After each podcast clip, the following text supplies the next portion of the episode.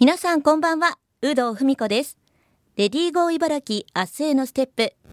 この番組では働く女性を取り巻く様々な課題にフォーカスし女性が生き生き働ける社会についてリスナーの皆さんと一緒に考えていきます。さて今回のテーマも働く女性の時短術家事編です。今週も時短家事コーディネーター斉藤葵さんにお話をお伺いします。斉藤さんよろしくお願いいたします。よろしくお願いします。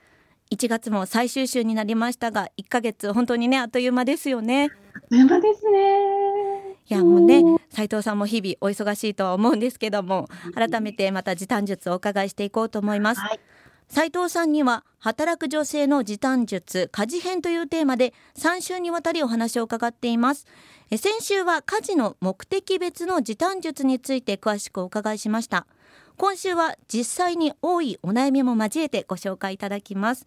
まあ、様々な講座斉藤さんやられていると思うんですけども、はい、受講者の方からこう実際に多いお悩み、どんなものがあるかご紹介ください。はい、あのまあ、お子さんがまだ小さいご家庭とか、あと育休を終えて復職したばかりのあの社員向けにこう企業さんから依頼を受けてですね、はい、講座を開いたりすることもあるんですけれども、その時結構多く聞くのはですね、もう育児と仕事をするのにも精一杯で、はい、疲れ切っちゃっても家事をする気力がそもそも残ってません。っていうあのすごく私もそれは激しくうなずくんですけれども、はいうんうん、きっとあのこの番組の放送時間を見るともしかするとこう仕事帰りだったりとか、はい、保育園のお迎えの帰りの車の中で聞いてらっしゃる方もいるのかなと思うので多分うなずいてらっしゃる方も いるかしらと思うんですけど、はい、ぱりこう疲れ切った人にもっと頑張って家事もやりましょうというのは言えないですし、私自身もそういうことを言われたくないので、うん、そういう時はですね、あの家事の優先度を一緒につけていく作業をさせてもらってます。はい、そうするとですね、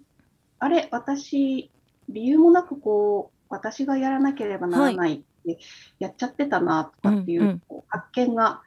あったりするので、はい、そういう家事がこうポコポコっと見えてきたりするのでそういうものをもう思い切って家族にお願いする仕組みを作ったりですとか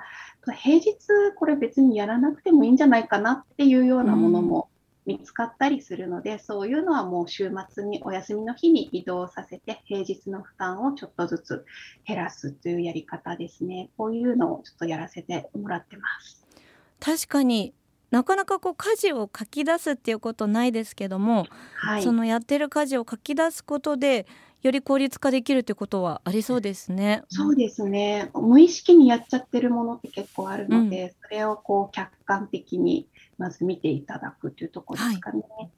仕事とかだとね、こう作業書き出すっていうことやりますけども、はい、家事はやってないですもんね。そうです。なので皆さんやりながら、あ、なんか仕事っぽいって言いながら やるんですけれども、はい、で仕事でこうそういうのやってらっしゃる方慣れているので、うんうん、あ、こういうふうにもう家事も見ればいいんですねっていうこう新たな発見にはなってるようですね。なるほど。そしてここでリスナーの方からお悩みいただいております。ラジオネーム、はい、ひろえみさんです。ありがとうございます。フルタイムで仕事をしていて帰宅時間が、えー、午後8時前後、うん、えー、時々うまく手抜きをしていますが料理洗濯はそれなりにできているんですがお掃除の時間がなかなか作れません。お掃除の時短方法アドバイスあれば伝授お願いしますというふうにいただきました。はい、はい、これはね、まあ、先週もお伝えいただきましたけども、はい、他に何かありますか？そうですね、まあ、先週ついでにこうささっとできるこう環境づくり大事ですよっていうところでお話ししたんですけど、まずはまあそれをやっていただくのが一番かなっていうのと、とまあ、お子さんの年齢にもよるんですけれども、はい、お子さんにお手伝いしてもらえそうなところはどんどんこう、仕事というか一緒にやってくれないっていうふうにシェアをしていく。家族にもどんどんどんどんやってもらえるように、家事の難易度をこうぐっと下げて、掃除の難易度を下げてしまう。例えば、うん、あの、もうウェットティッシュで掃除、拭き掃除ができそうなところはですね、は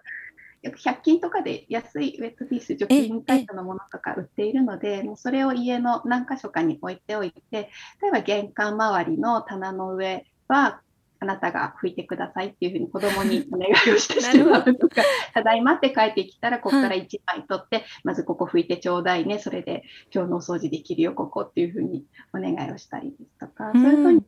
家族で手分けをしていく平日は手分けをしていく体制を作っていただくのがいいのかなというふうに思います。あとはあの家電もぜひ活用していただければ、うん、お掃除をしてくれるロボットなど、はい、いろんな価格帯であるので、はい、そういうのを活用していただいてもいいのかなというふうに思います。なるほど。本当にね家電は今便利になってますからね。そしてまあね皆さん本当にお忙しいということでこう、はい、まとめとしてこう時間の管理方法について何かアドバイスあれば教えてください。はいあのまあ、時間を短縮するということに加えて、時短することに加えて、いつやるかっていうのも大切なポイントになります。一日のこう家事の流れを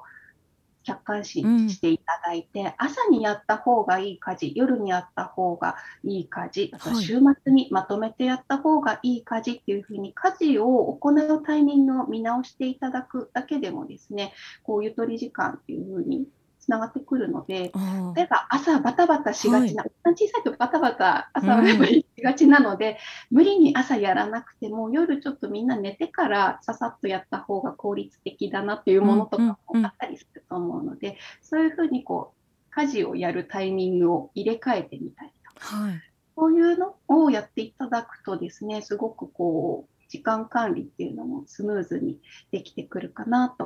思いますので、ぜひ客観的に見て、入れ替えを試してみていただければと思います。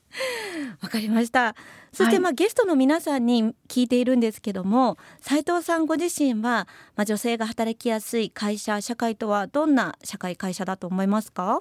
はい、あの育児だけとか仕事だけ、家事だけではなくて、いろんなことを両立させていくことが今はもう常に求められている世の中なので、うん、それをですね、なんかこう必死で頑張るんではなくて、ゆとりを持ってやっていける環境が増えていくといいな、それがこう女性が働きやすい会社社会につながっていくのかなというふうに思ってます。男性育休に関する法改正も今年は予定されているので、うん、まあ、女性だけではなくてこれからは男性も育児に参加しやすい社会になってくると思いますし私たち時短家事コーディネーターも女性だけではなくて幅広い方に役立つものとしてさらに広めていければなと思ってます。あの現在ね男性で育休を取られる方もだんだん増えてきていますが、はい、男性向けの講座っていうのもあるんですか？ちょうどまさにですね、はい、この放送がされるタイミングで、はい、プリリースがもう出ていると思うんですけれども、はい、男性育休を予定している人たち、男性向けのですね、時短家事の講座もですね、我々、今準備をしておりまして、はい、えー、詳細はですね、あの私たち所属している、うん、えーと、ワークライフインテグレーション協会という協会があるんですけれども、はい、そこを検索していただくと、多分この講座の詳しい情報が載っているはずです。なるほど。はい。じゃあ今後そういった講座も積極的にやられていくということで、でね、はい。実際ね、あの男性で育休取得したぞっていうのはいいですけど、はい、いざどんなことをやったらいいかわからないという方も多いですよね。もうそこをお伝えするための内容にまさになっております。は いじゃあねこうこれから育休取得予定の方いらっしゃったらねぜひあの講座受講いただければというところですかね。はい、はい、そして斉藤さんからリスナーの皆さんも含めて働く女性へのメッセージいただければと思います。はいえー、慌ただしく過ごす毎日の中で時短家事を活用して自分のためのゆとり時間ぜひ持っていただきたいと思います。そしてそれが、えー、皆さんの生活全体のですねいい変化につながっていくことを願っております。改めてこうね自分らしく過ごすための時間を持つっていうのが本当に大事なんだなと思いました。はい。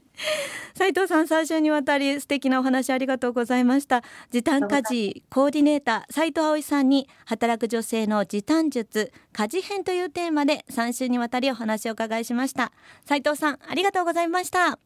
ありがとうございました。